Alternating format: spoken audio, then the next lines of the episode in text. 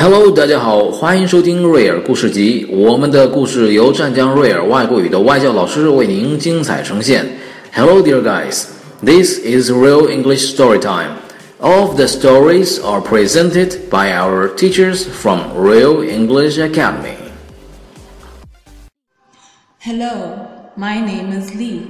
Welcome to Real English Book Club. Today's book, Hare and Tortoise Go to School.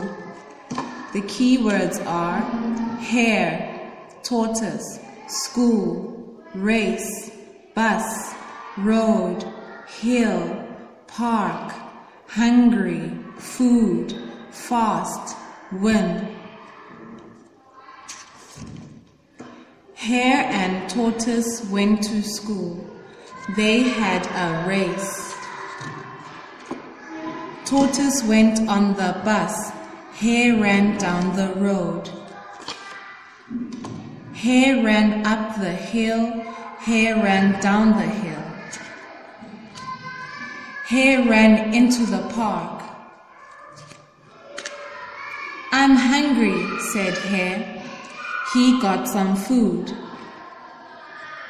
The bus went down the road.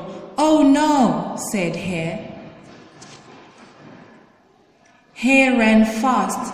At last, he got to school. You win, said Hare.